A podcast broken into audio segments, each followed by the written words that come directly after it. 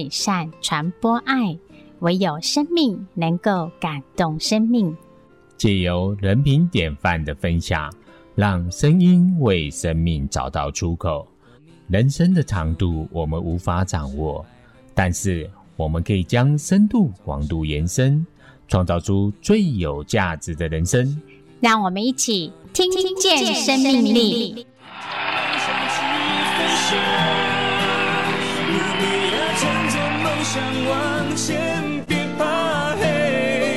各位听见生命力的听众朋友，大家好，我是徐启逢，我是陈佑珍，感谢听众朋友再次收听《听见生命力》。今天谁是大来宾的单元，我们很荣幸能够邀请到林永仪老师来跟听众朋友分享他因为幼年的时候罹患了小儿麻痹症而不良于行，中年罹患渐冻症以及肺腺癌。但是他不受疾病以及多重障碍的限制，经常主动的探访全国的渐冻病友，分享他自身的经验，鼓舞我们病友能够走出封闭的生活。是啊，而且永仪老师哦，他有担任这个生命教育的讲师，是，而且到我们的全国哈各级的这个学校啦，还有监狱啊、社团等等这些地方来分享他生命的奋斗历程，来激励人心哦。对啊，真的很棒，将这个正向的力量哦传递到每一个人的心中。接下来我们就进行今天的单元，谁是大来宾？施比受更有福，能够做助人的人是有福的人。请听人品典范的故事，让我们来欢迎本周的大来宾。谁是大来宾？欢迎永仪老师，永仪老师来跟我们听众朋友打一声招呼。启蒙幼珍，还有全国的听众们，大家好，老师好，哎，永仪老师好。今天真的很开心哦，能够邀请到永仪老师来。对啊，真开心，今天永仪老师来到我们节目当中啊。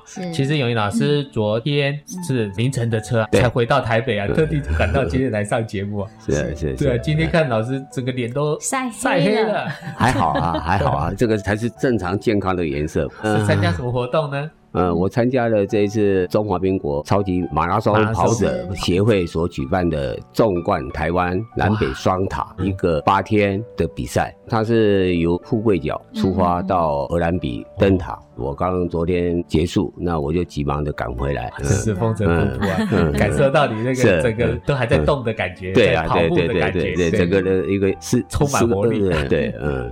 不过老师因为行动也不方便哦，不过你看看他还是到这个活动那边来跟他们加油哦。嗯，是，这个是我开始的时候呢，在一个很偶然的一个机会呢。其实我也想考验自己体能能够负荷到什么程度了这个是一个原因。然后另外呢，因为超网协会呢，嗯、他今年是第三年为我们渐冻朋友一直在做一些募款的活动。然后既然他们这么关注我们，那我也想说，因为每年我都有参与他们的所举办的这些活动，嗯，那跟这些跑者呢也建立了一种革命情感。情感，嗯，每次的见面就是期待着下一次下一次。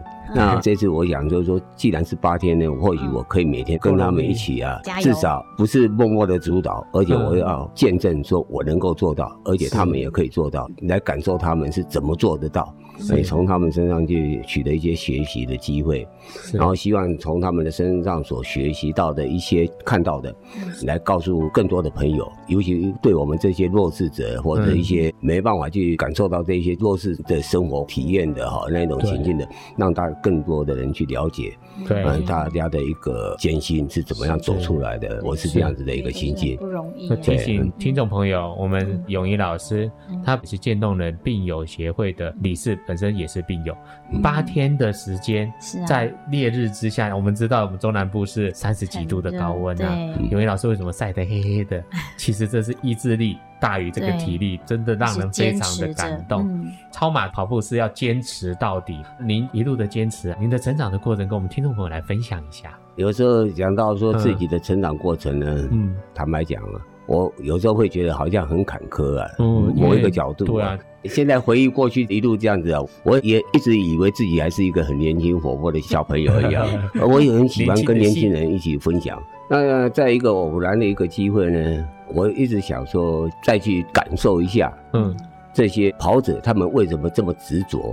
绝对有一个原因的，没错。或许从他们身上呢，我也想真正去体会到他们在跑的一个情景。是，虽然马拉松是一个斯巴达很古老的一个运动，古老的一个运动，嗯，那是值得大家去效仿的，大家值得去推广的。嗯嗯。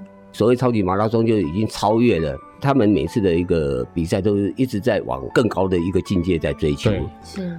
那这一次呢，我自己啊，不经意的讲出口说，我想去体验。没想到一投入的时候呢，居然是遇到了今年是最干旱的日子，每天都是烈日高阳啊。没错。然后呢，从富贵角一出发，我想说至少也有几天阴天吧。对啊，缓冲一下吧。对啊，哪里一出门的时候啊，八天好天气。哇，八天每天都是在热那种高温 那那那种在那种在那种嗯，是啊，上天给我们的考验真的很严峻。对，那。其中呢，我也真想放弃了，真的是我也受不了了。我想，那他们这样子在烈日下拖着疲累的那种身体啊，满身的汗水啊，然后呢这样子在跑啊，真的是啊，太令我感动了。然后呢，就我因为看了，从那个画面上啊，到现在我都永远都忘不了。嗯，李老师的画面还停留在那个超马那个活动这个八天当中，李老师这八天应该也是产生了很多的力量。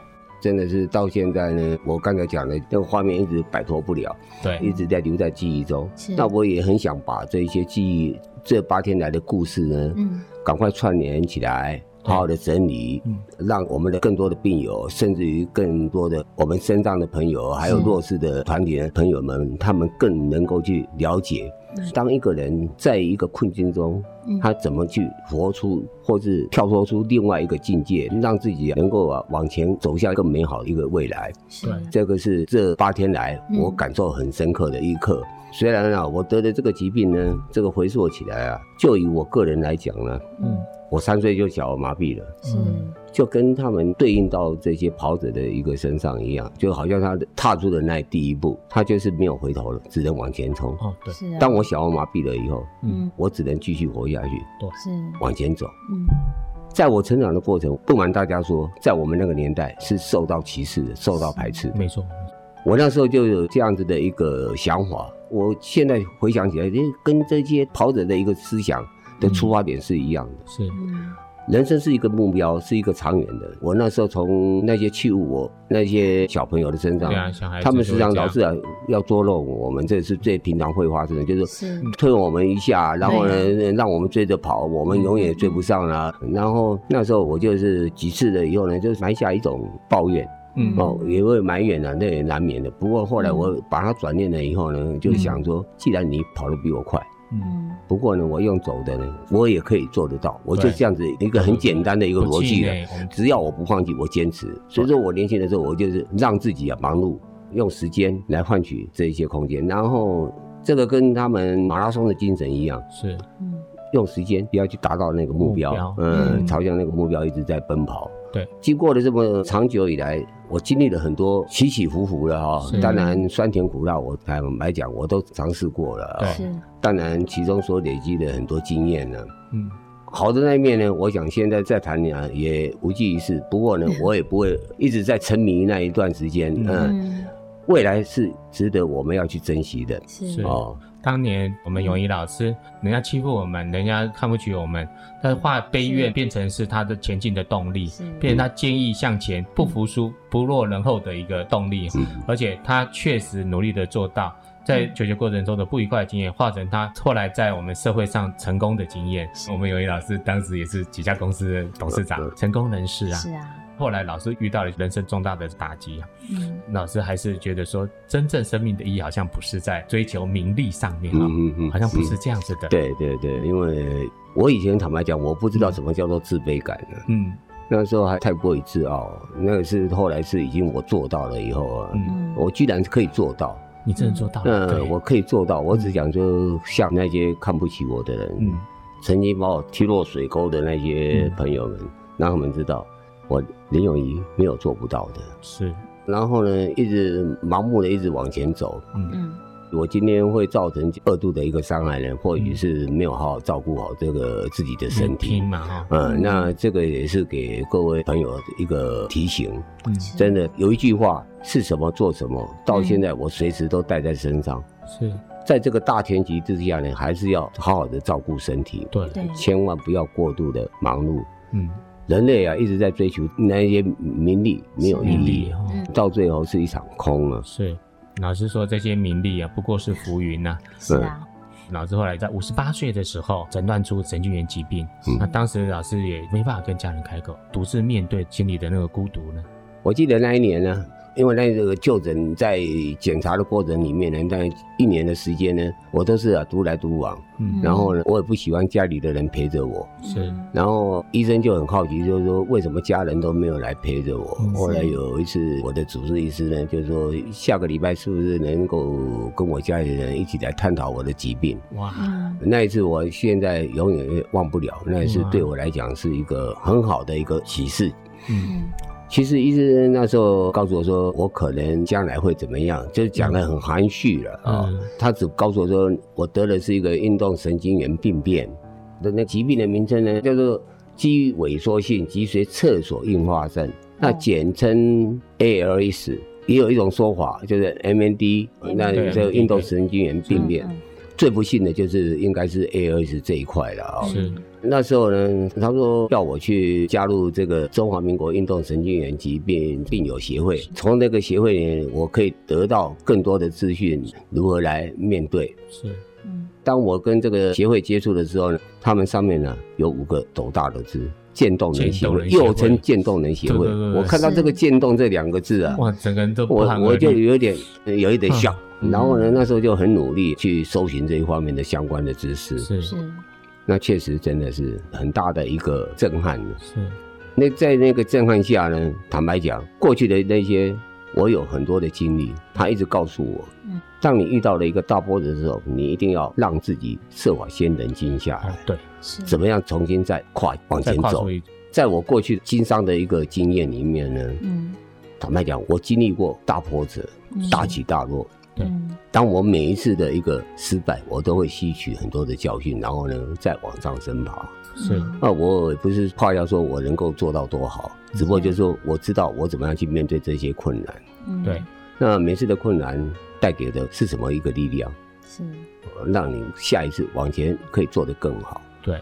回过头来，我去问医生，医生告诉我说，这种疾病呢，我可能有三年的时间。嗯。三年的时间，最坏的打算就是说面临心肺衰竭。嗯，那当你一个面临心肺衰竭的情况之下，那有很多事情你就要去做考量。没错。嗯，趁这个机会，我也让各位朋友大家来了解一下。嗯，因为渐冻人他这个疾病，他是渐渐的，是，他是一个有思考能力的人，是，他最后的一个情况就是失去了所有的自主能力，失去了运动的功能，就是说四肢不能活动，甚至于吞咽。是到说话、呼吸，只剩下两个眼睛会动，是。然后呢，他的感觉、他的思绪，嗯，都还有，都存在。他知道人的，他知道痛痒，他就是没办法，因为他完全使不出力量来，是这样子的一个情况。是，的确，渐冻人有些人都还不是很清楚，没有这么的了解。对啊，一般社会大众可能就不了解我们渐冻人会有的一些状况，就要面对的事情。是，就像刚刚我们咏仪老师提到。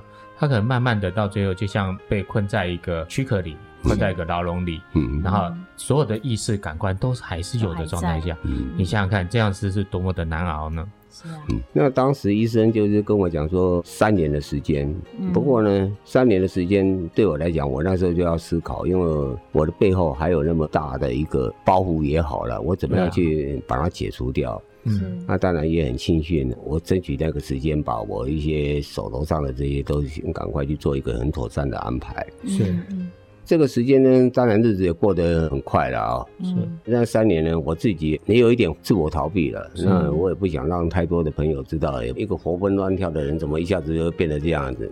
那生活圈子有一点越来越狭窄。我还记得呢，有有一年，嗯。我就是慢慢的就来尝试说，我应该寻找其他的一些慰藉，寻找其他的一些工作。是，人总不能说活在一个孤独的世界里面吧？对。那我就渐渐的开始接触，跟协会有一个比较密切的互动。是。就参与协会他们举办的活动呢，可以认识更多的我们的病友。是。渐渐的几年的时间下来呢，嗯，我参与的多，那当然也会慢慢的去吸收。不过呢。还是有一点逃避的，不敢去面，难免的，没办法一下子就转变嘛。嗯，感谢听众朋友的收听，休息一下，听个音乐，再进行下半段的单元。时间走了，有些伤还痛着，有些泪还流着，有些梦还碎着。就算别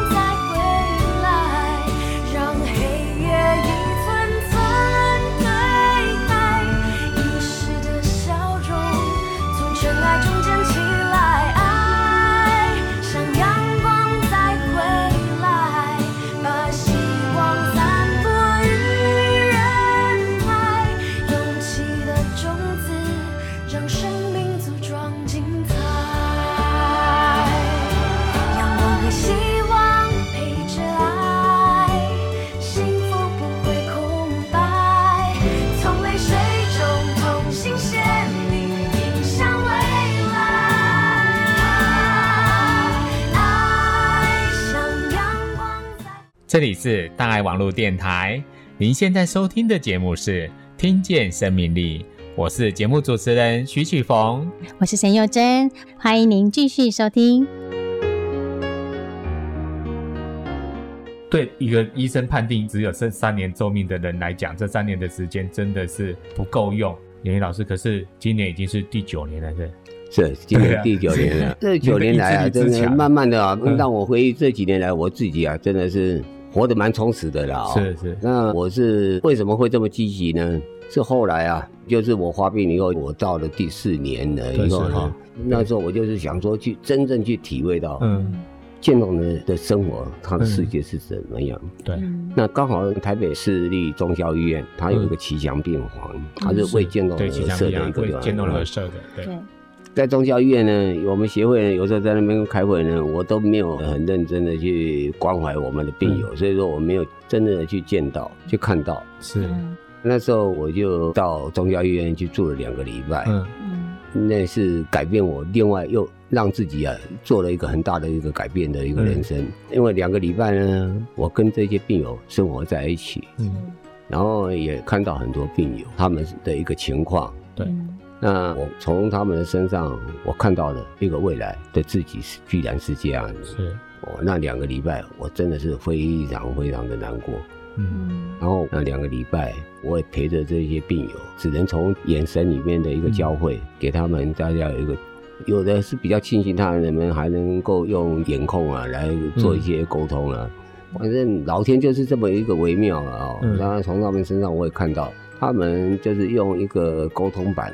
啊，因为只剩下两个眼睛了，就是那个我们所有的沟通吧，就是他就啵啵啵，就就是我们国人大家都基本他们会的嘛。然后国外人他们就是用英文 A B C D 的英字母，然后用眼睛眨眼的一个方式。嗯，那在医院里面呢，哎，我也看到的，我们那个陈红老师，他也是非常出名的一个作家，他也用啵啵最原始的一个方式呢，也写下了那么多激励人心的一些书籍，是，他也创造了一个很伟大的金氏纪录，写了三十五万个字。哇，出了七本书，太强了，嗯，那是很强的，一般人都可能做不到。你叫我写一万个字就很累了。对，嗯，叫我们正常人来写，我们都不可能。对，我从他们身上，我就说，人家都可以这样。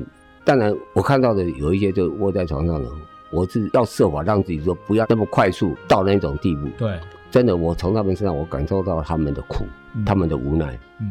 另外，我从陈红老师的身上，我看到他们又可以活出这么样的，而且他去年的三月八号那一天走的。嗯，那我也还有其他的病友的一些故事，是他们器械以后，我们有太多伟大、很值得大家去效仿的一些病友，他们的事迹、生命故事。嗯，他们生存的一个方式呢，已经超乎你所能够想象的。是，嗯。我们有的病友啊，他是啊，几乎都是啊，完全都不能自主啊。嗯，有的病友只剩下一只指头、小拇指，然后靠着一些辅具啊，来还能够啊来上网来打打字。上网。有的剩下用脚的一个大拇指，那也是一个我们值得效仿的一个病友，因为他也得到金鹰奖、身障楷模。嗯。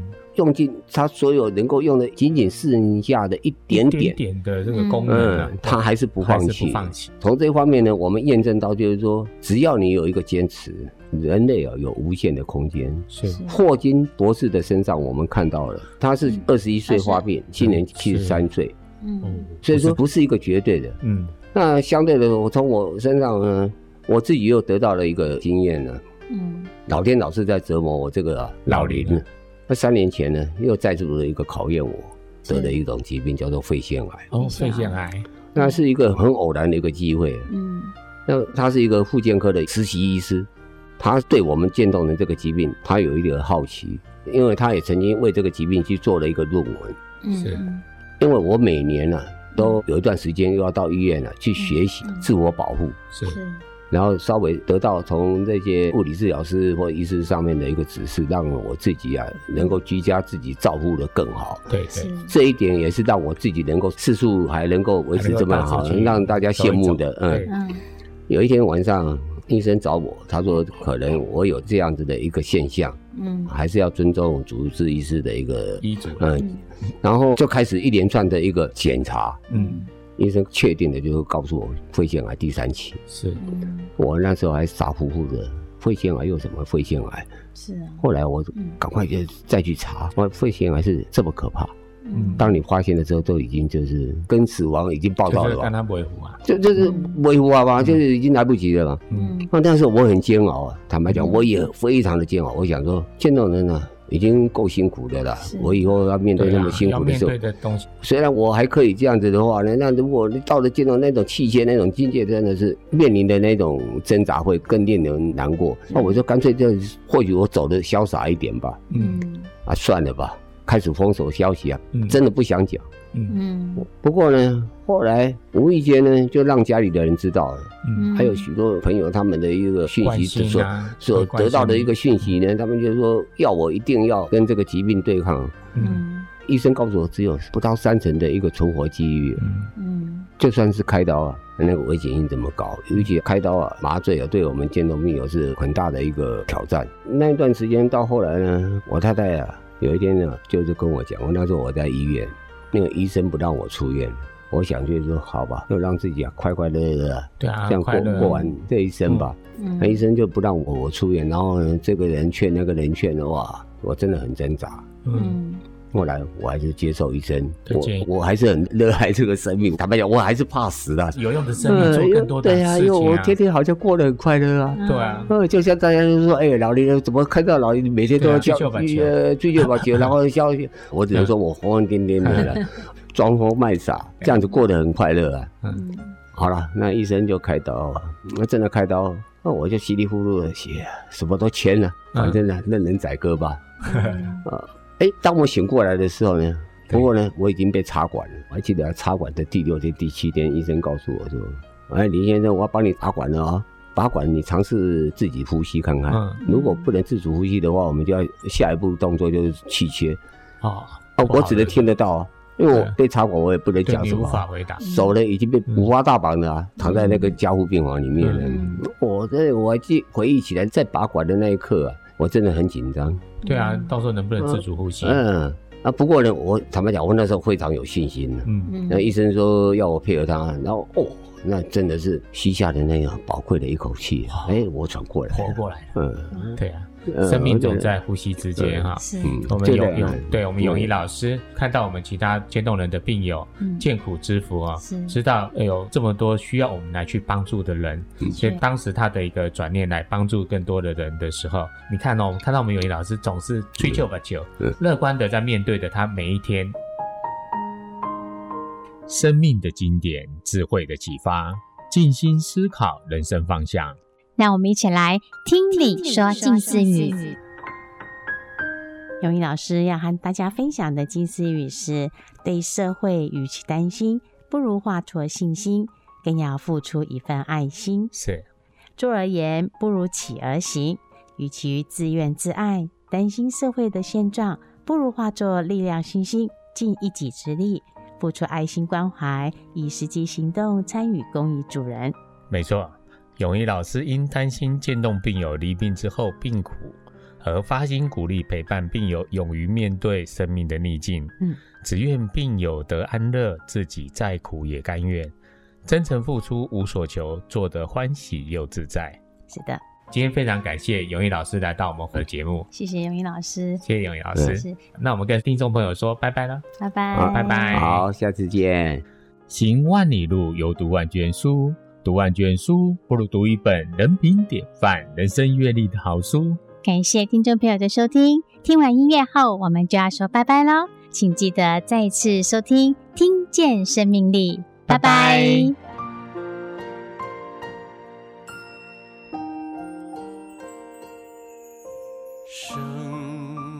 展开了笑脸，老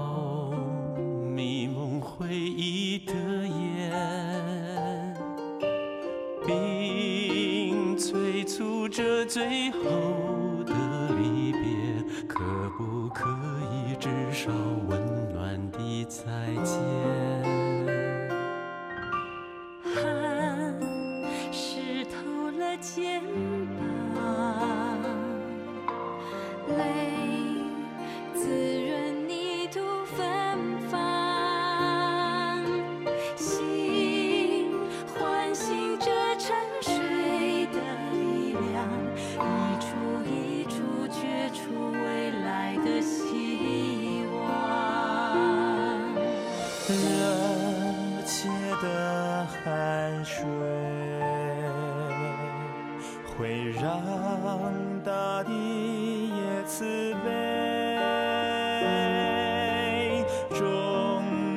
他的心愿会在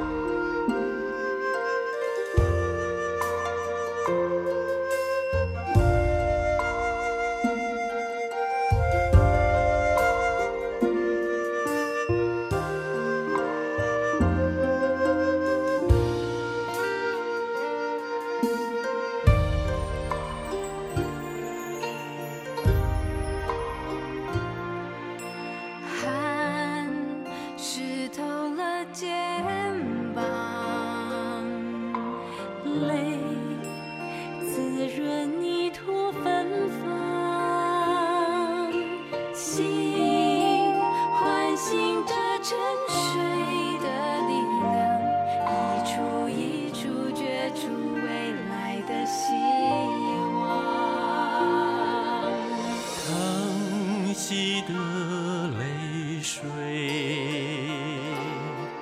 会让彩虹浮现。